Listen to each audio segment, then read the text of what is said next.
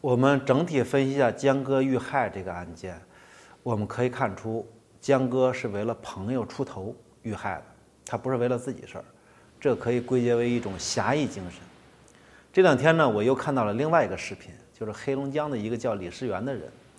也是为了朋友出头。他那个朋友呢被别人打了，然后找到他，让他去给出气。他呢就找到他那个朋这个打他朋友那个人。用他自己开的车撞对方的车，结果导致对方是三死两伤，最后他也被执行死刑。可以说李世元那个也是出于一种侠义精神，跟江歌性质是一样，本质上是一样的。只不过呢，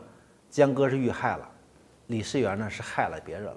在我看这个视频中，最后一段就是这个李世元呐，马上要被执行死刑了，和他的家人告别，他的女儿还在怀里抱着。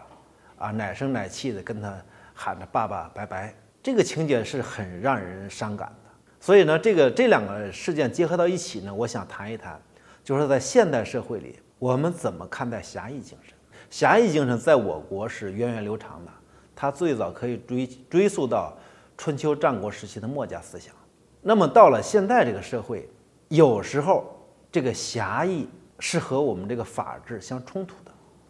有一句话叫做“侠以武犯禁”，有侠义精神的人、行侠的人，利用武力或者利用自己的做法，触犯到法律。在这种侠和法冲突的时候，那么国家的公权力机关是依照法来处理你的行为。尽管这个侠义精神已经深入我们的骨髓，深入我们的价值观，认为有侠义精神是值得敬佩的，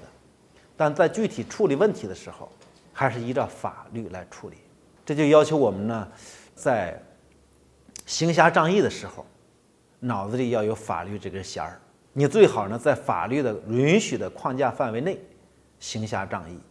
那么使用的手段最好也用法律的手段啊，这就是处理法与侠之间的关系。我觉得，